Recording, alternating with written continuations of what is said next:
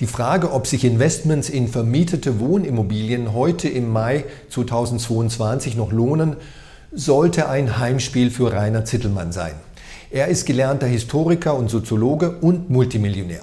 Den größten Teil seines Vermögens hat Dr. Zittelmann mit Investments in Wohnimmobilien gemacht und mit dem Verkauf eines von ihm seinerzeit gegründeten Beratungsunternehmens im Wohnimmobiliensektor.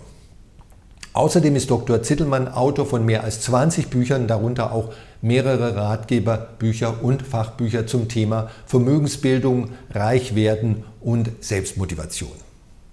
Also in wenigen Sekunden werde ich dann meine Fragen zum Thema Direktinvestitionen in Wohnimmobilien in Deutschland an Dr. Zittelmann richten. Bevor ich damit beginne, möchte ich aber noch kurz im Schweinsgalopp die jetzigen aktuellen Bedingungen, die neuen Bedingungen äh, des Wohnimmobilienmarktes in Deutschland herunterrattern, damit wir sozusagen die Zuschauer und wir, äh, Dr. Zittelmann und ich, ähm, alle gemeinsam von den gleichen Ausgangsbedingungen ausgehen in unserem Interview.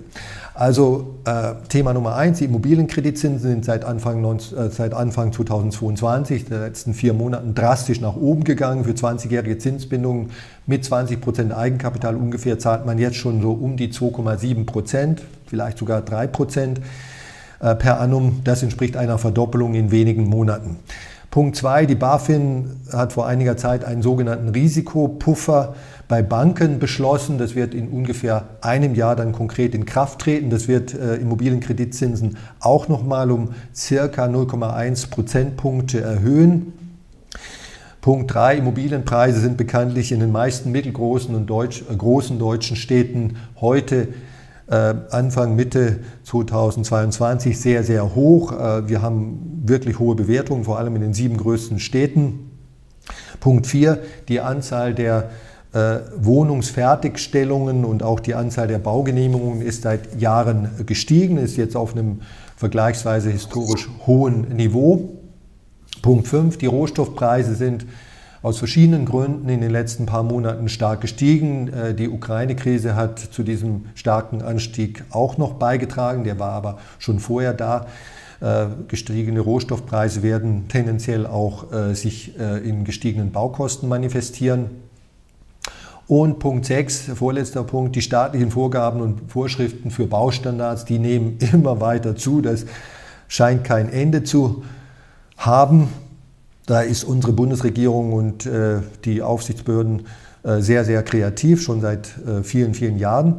Und letzter Punkt, ähm, äh, zwei von drei Parteien in dieser Bundesregierung, in der aktuellen Regierungskoalition, äh, streben irgendeine Form von äh, Mietpreisregulierung oder verschärfter Mietpreisregulierung an. Die politische Diskussion dazu ist aber angesichts des Ukraine- Themas äh, aktuell offenbar in den Hintergrund getreten kann, aber natürlich auch wieder in den Vordergrund treten. So, jetzt habe ich ein paar aktuelle Highlights im, aus dem Immobilienmarkt heruntergebetet. Ich komme jetzt zu meinem eigentlichen Thema, nämlich dem Interview mit äh, Dr. Zittelmann. Herr Dr. Zittelmann, was sind die größten bzw. die teuersten Fehler, die private Immobilienanleger machen können und auch oft machen? Also alle kann ich jetzt nicht aufführen, weil sonst ähm, haben wir praktisch jetzt ein Zwei-Stunden-Gespräch, so viel Zeit ist nicht da. Äh, ein Fehler ist natürlich, dass man einfach viel zu teuer äh, einkauft. Ja, das äh, ist ja so ein altes Gesetz, dass der Gewinn liegt im Einkauf und wenn ich schon beim Einkauf viel zu teuer kaufe, dann werde ich nicht viel Glück haben. Ein zweiter Fehler ist, dass ich so sage, bei Investitionen ist es immer mit einer Unsicherheit behaftet. Ich, ich weiß nicht, wie die Zukunft genau verlaufen wird. Und wenn ich aber eine Berechnung mache bei meiner Investition, die darauf basiert, dass alle Parameter so eintreten, wie ich es mir gedacht habe am Anfang, äh, dann geht das äh, mit einer hohen Wahrscheinlichkeit schief. Was meine ich damit konkret? Nehmen wir mal das Beispiel äh, Zinsbindung. Ja, wir haben jetzt im Moment, äh, obwohl die Zinsen jetzt, wie Sie gesagt haben, gestiegen sind, ja, trotzdem noch ein im historischen Vergleich sehr niedriges Zinsniveau. Wenn jetzt jemand sagt, naja, äh, ich mache jetzt eine Zinsbindung für zehn Jahre zum Beispiel, dann halte ich das für gefährlich, ja, weil was passiert, wenn die Zinsbindung ausläuft?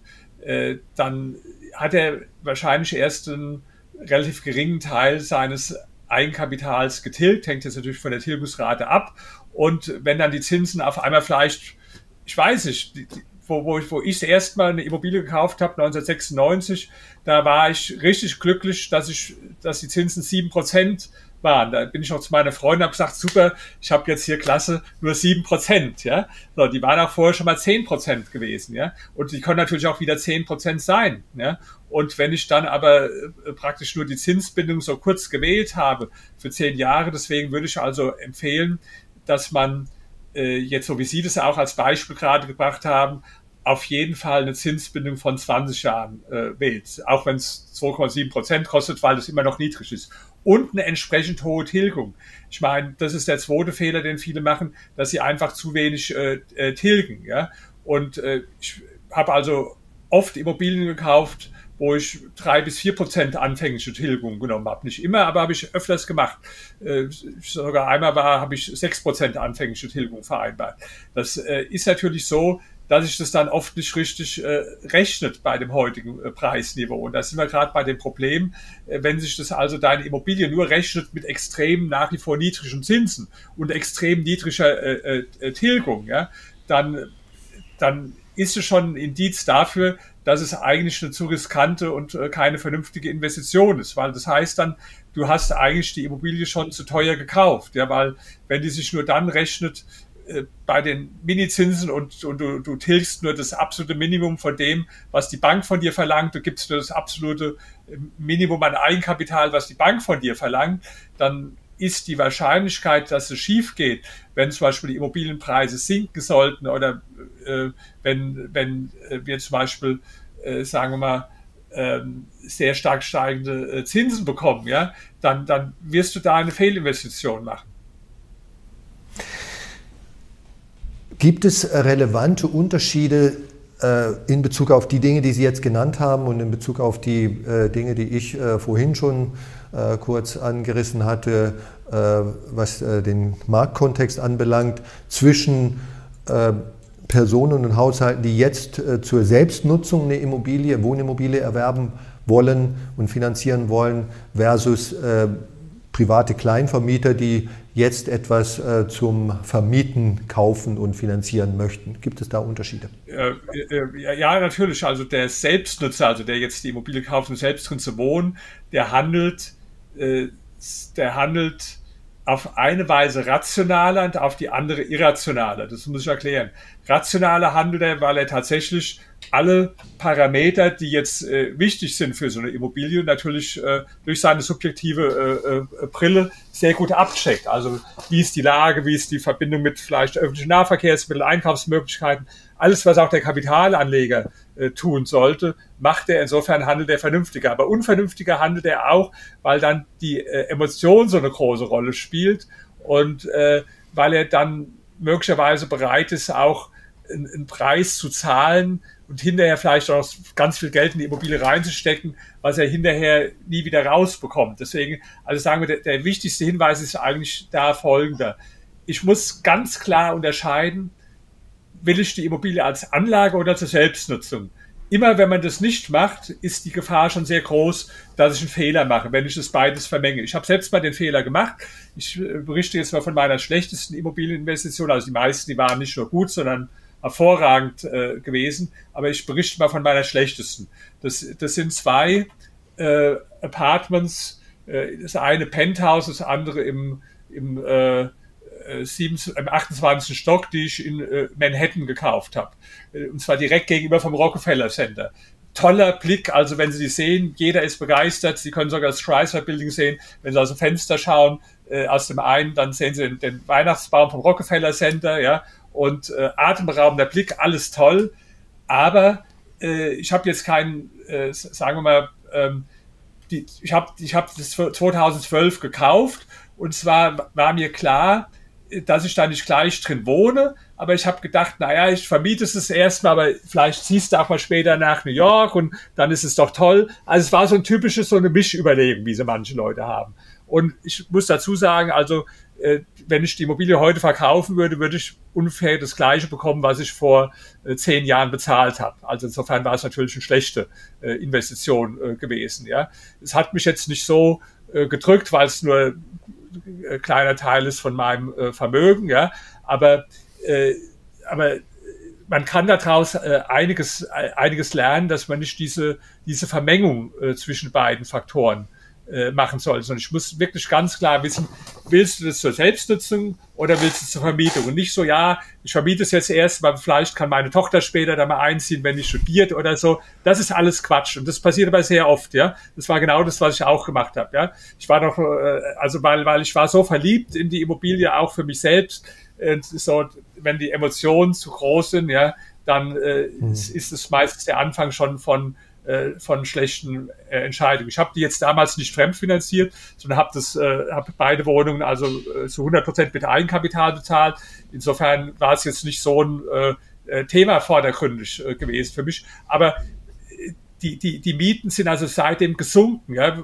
Das Penthouse habe ich am Anfang für 10.500 Dollar vermietet und es ist jetzt für 8.000 Dollar vermietet, zehn Jahre später. Ja. Und das liegt dran, weil also ähm, viele vermögende Leute aus New York äh, weggezogen sind und andererseits äh, viel zu viel gebaut wurde. Ja, also äh, wie gesagt, das ist jetzt äh, mit mit all meinen anderen Immobilieninvestitionen war es so, dass im schlechtesten Fall sich äh, das äh, ähm, also vervierfacht hat der Wert der Immobilie im, äh, zwischen äh, Kauf und Verkauf. Also im, im schlechtesten Fall. Insofern war das jetzt eine Ausnahme, ja, aber natürlich eine, aus der man auch was lernen kann. Genau, und äh, darum geht es ja uns heute primär, um das daraus Lernen. Äh, jetzt haben wir über den Unterschied zwischen Selbstnutzer und Vermieter gesprochen. Ähm, gibt es etwas, äh, was können Sie dazu sagen, zu dem Unterschied zwischen einem kleinen gewerblichen Vermieter, also im Jargon des Statistischen Bundesamtes einem Kleinvermieter, der vielleicht maximal zwei, drei Wohneinheiten in seinem Leben erwerben wird zur Vermietung und einem großen gewerblichen äh, Vermieter, der Dutzende oder Hunderte oder vielleicht Tausende Einheiten hat. Können, werden die, die beiden, äh, gibt es da Unterschiede in der Vorgehensweise? Natürlich ganz große Unterschiede. Der, der, der kleine Vermieter der handelt natürlich oft ein bisschen aus dem Bauch raus, der macht jetzt auch da nicht unbedingt einen riesen äh, Research und irgendwelche äh, volkswirtschaftlichen Analysen oder äh, Ratings oder was weiß ich, ja, während der professionelle Vermieter der macht da eine riesige Due Diligence. Also ich habe ja selbst eine Zeit lang äh, als PR-Berater gearbeitet für viele offene Immobilienfonds und hatte mit denen immer kontroverse Diskussionen, ja, weil äh, also die haben eigentlich, äh, obwohl die vordergründig sehr professionell waren, also unsere Due Diligence und die, die Text Due Diligence und die technische Due Diligence und die Legal Due Diligence und dann noch das und der Vorlagebeschluss, äh, ob das dann gemacht wird oder nicht und das Gremium und das, also das sieht ja unglaublich professionell aus, was die dann machen, weil, weil riesig viel Papier vorher dafür äh, verwendet wird und sogenannte Analysen und was weiß ich. Aber das Ergebnis ist natürlich schon ein totales Desaster. Das weiß ja jeder, der sich mal anschaut, wie die meisten offenen Immobilienfonds äh, funktioniert haben, weil die sind natürlich äh, dem, dem Herdeninstinkt oft gefolgt und haben immer das gemacht, was alle anderen machen. Zum Beispiel äh, haben die äh, ganz einseitig immer auf Büroimmobilien gesetzt. Also die waren zum Teil 70 Prozent äh, Büroimmobilien. Und das war genau die Anlageklasse in, in, den Jahren, die also am schlechtesten performt hat. Und äh, der Anteil der Wohnimmobilien, was die Assetklasse war, die am besten gelaufen ist, die war wiederum bei null Prozent. Also das war falscher hätte man sich machen können. Ja, dann haben sie zum Teil im Ausland investiert, wo sie überhaupt gar keine Ahnung hatten von. Also erst hat es in Frankfurt, wo die sitzen, schon nicht funktioniert. Und dann, um die Performance zu verbessern, haben sie stattdessen in Mexiko und in Südkorea äh, investiert, äh, wo natürlich sie noch weniger Ahnung hatten und wo es äh, zum Teil noch schlechter funktioniert hat. Also ich will damit sagen, natürlich sind es nicht alle. Es gibt auch äh, Profis, die also äh, äh wirklich sehr, sehr äh, gute, sophisticated anlegen und damit auch große Gewinne machen. Aber so zu verallgemeinern das sagen, der, der Kleinanleger ist der Laie, der macht alles falsch und der Institutionelle, der ist der Profi und der macht alles richtig. Also das habe ich an dem Beispiel gezeigt. Äh, so einfach ist es äh, nicht so. Mhm. Interessant. Jetzt haben wir äh, die bisherige Zeit über Kaufen und Erwerb und Investitionen gesprochen. Äh, die umgekehrte Frage nun, äh, was würden Sie jemandem raten, der derzeit eine Immobilie besitzt und zumindest prinzipiell über eine, also eine Wohnimmobilie besitzt und prinzipiell über eine Veräußerung nachdenkt?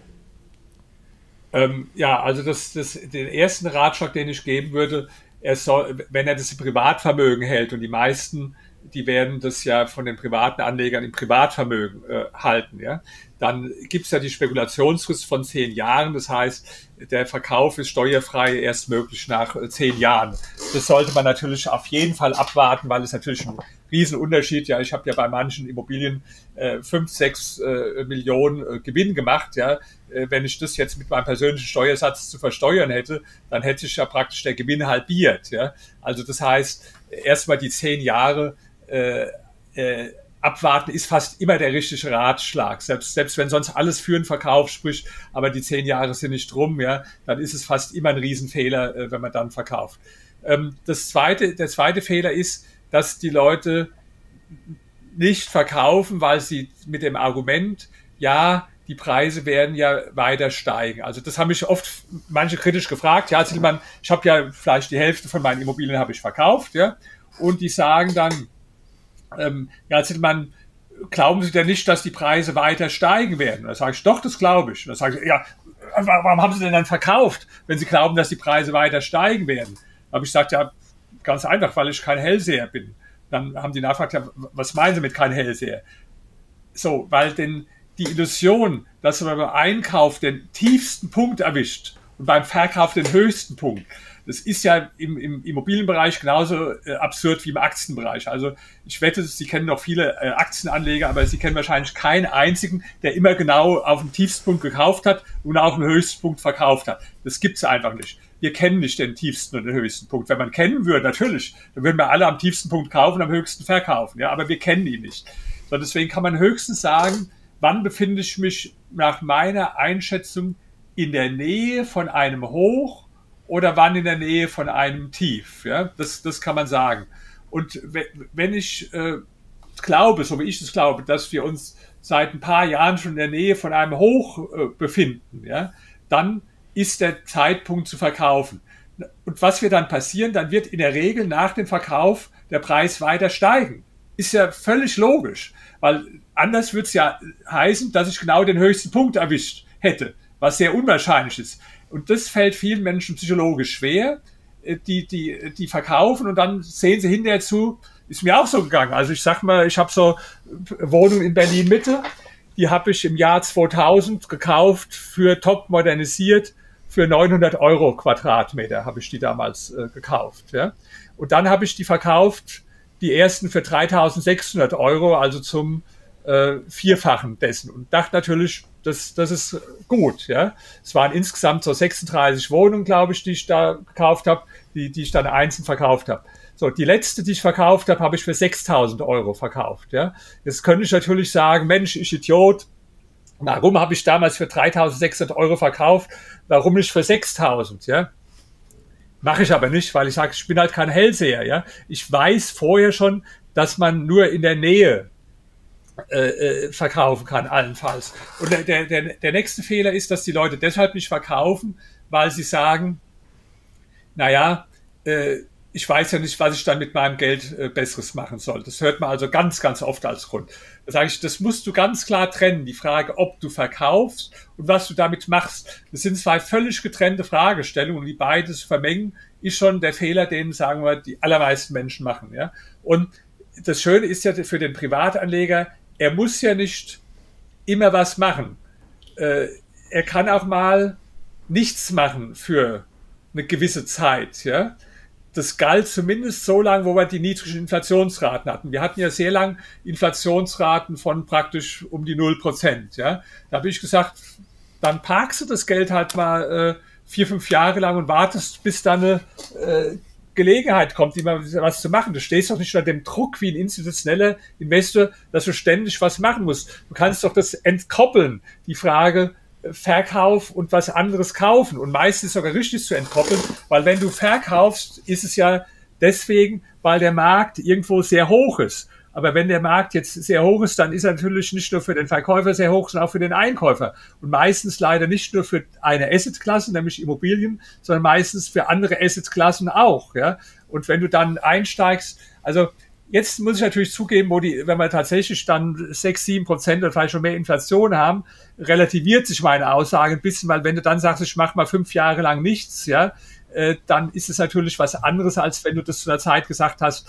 wo dann die Inflationsrate bei bei null äh, Prozent hast. Weil nichts machen heißt ja für mich, du, du äh, legst dein Geld dann in, äh, ähm, in sichere Staatsanleihen an, wo du also praktisch äh, bei kurzlaufenden Staatsanleihen keine oder eine negative Verzinsung hast. Und wenn du da eine negative Verzinsung hast und hast zusätzlich noch eine Inflationsrate, äh, ist es natürlich nicht so lustig. Ja? Trotzdem bleibe ich dabei, dass, äh, dass man beide Entscheidungen, also äh, ob man verkauft oder äh, äh, nicht verkauft, erstmal abtrennt von der Frage, was man danach dann mit dem Geld macht. So. Ähm, wie schätzen Sie die mittel- und langfristige, äh, das mittel- und langfristige Renditepotenzial von Wohnimmobilien in Deutschland ein? Vielleicht können Sie dabei auch noch so ein bisschen differenzieren nach Regionen oder äh, Typen von, von, von Wohnimmobilien. Äh, sind die, diese äh, Renditechancen nach wie vor gut oder muss man jetzt sehr, sehr vorsichtig sein? Ich gebe zu, ich bin ein bisschen dadurch verstellt in meinem Blick, weil ich generell ein vorsichtiger Mensch bin.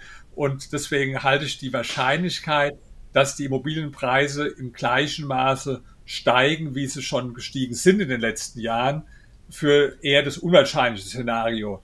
Und die Wahrscheinlichkeit, dass sie auf dem Niveau äh, längerfristig bleiben oder sogar sinken, halte ich für höher. Und das ist ja auch genau der Grund, warum ich jetzt im Moment nicht in Immobilien investiere. Was wie gesagt nicht heißt, dass es jetzt nochmal aus irgendeinem Grund weiter nach oben geht. Wir haben ja immer widersprüchliche Faktoren. Jetzt haben wir wieder zum Beispiel ganz viele Flüchtlinge aus der äh, Ukraine, von denen auch die meisten sicherlich in den Arbeitsmarkt äh, kommen werden und nicht irgendwo in ähm, in, in Flüchtlingsheimen oder so äh, leben werden über lange Zeit, was natürlich einen weiteren Nachfragedruck schafft äh, auf den Wohnimmobilienmarkt. Und ähm, wir haben äh, andererseits aber die, die Verteuerungen äh, auch, was Sie sagen, äh, von den Neubaupreisen, die natürlich dann auch zu einer Verteuerung im Bestand äh, äh führen kann. Ja, also wir haben so viele, äh, wir haben die Inflation jetzt, die natürlich viele Leute dazu treiben wird, zu sagen, also ich gehe jetzt in die Immobilie, weil ich der Meinung bin, das ist ein Inflationsschutz. Ja? Andererseits haben wir ein sehr hohes Preisniveau. Also es gibt so viele Faktoren, die auch zum Teil gegenläufig sind, dass man schwer eine Prognose machen kann. Trotzdem muss ja jeder eine Prognose machen, weil wenn ich verkaufe, habe ich eine Prognose. Wenn ich nichts mache, habe ich eine Prognose. Und wenn ich, wenn ich kaufe, habe ich auch eine Prognose, ob ich mir jetzt eingestehe oder nicht. Also man hat immer eine. Und meine ist halt, dass ich sage, die, die Wahrscheinlichkeit, dass also äh, seitwärts oder runter geht äh, über einen längeren Zeitraum, halte ich für höher, als dass es nochmal dramatisch hochgeht.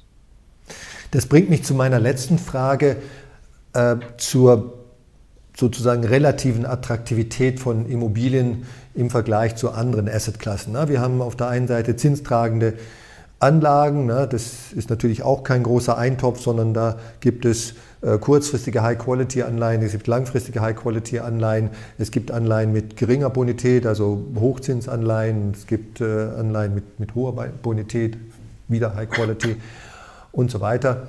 Dann haben wir den Aktienmarkt, kann man natürlich auch äh, vielerlei, in vielerlei Hinsicht aufdröseln. Dann haben wir den nennen wir es jetzt mal den deutschen Immobilienmarkt oder den, den Wohnimmobilienmarkt in den deutschsprachigen Ländern. Wie schätzen Sie die relative Attraktivität, das ist meine letzte Frage, äh, dieser drei Assetklassen äh, derzeit ein?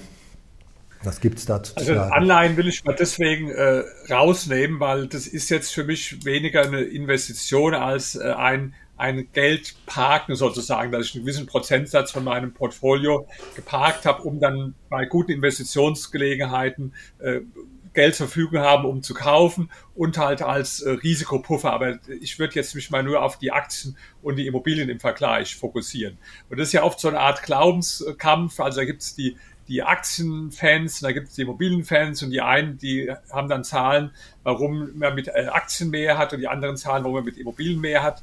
Äh, und die haben aber alle, machen gewisse Fehler, die, die meisten zumindest dabei. Also wenn ich jetzt einen ganz primitiven Vergleich mache, ich muss ja Annahmen zugrunde legen. Die, die Annahmen, die hängen natürlich immer von ab, die, die Rendite, wenn, wenn ich jetzt heute eine Aussage mache, wie hoch ist eine Immobilienrendite in Deutschland bei Wohnimmobilien, das ist ja meistens abgeleitet aus Zahlenreihen der Vergangenheit und bezieht es dann auf den Zeitraum der letzten äh, 10, 20 Jahre habe ich eine andere Aussage, als wenn ich das vor 10 Jahren jetzt gemacht hätte. Ja? Und das ist das Gleiche bei Aktien. Ja? Es gibt jetzt einfach Zeitpunkte, äh, wenn man das äh, berechnet, die dafür günstiger oder ungünstiger sind. Und wenn jetzt die Aktien gerade äh, ganz hoch sind, ja, oder auch die Immobilienpreise und ich mache dann so eine äh, äh, Berechnung jetzt über einen gewissen Zeitraum. Aber nehmen wir mal an, dann sagt mir einer, okay, mit den Aktien habe ich im Durchschnitt äh, äh, sieben und mit den, äh, mit den Immobilien drei oder vier Prozent gehabt. Nur mal als Zahlenbeispiel. Ja? Dann ist natürlich keine Kunst, äh, dann, äh, da, da, das kann ja jeder selbst Sonderschüler sagen, also dass sieben mehr ist als drei. Ja? Und äh, wenn ich das dann auf die Zukunft äh, hochrechne, verstärkt sich der Effekt natürlich noch ganz stark. Und äh, so sind auch viele Berechnungen gemacht, die dann zeigen, also warum sich Aktien mehr lohnen als Immobilien.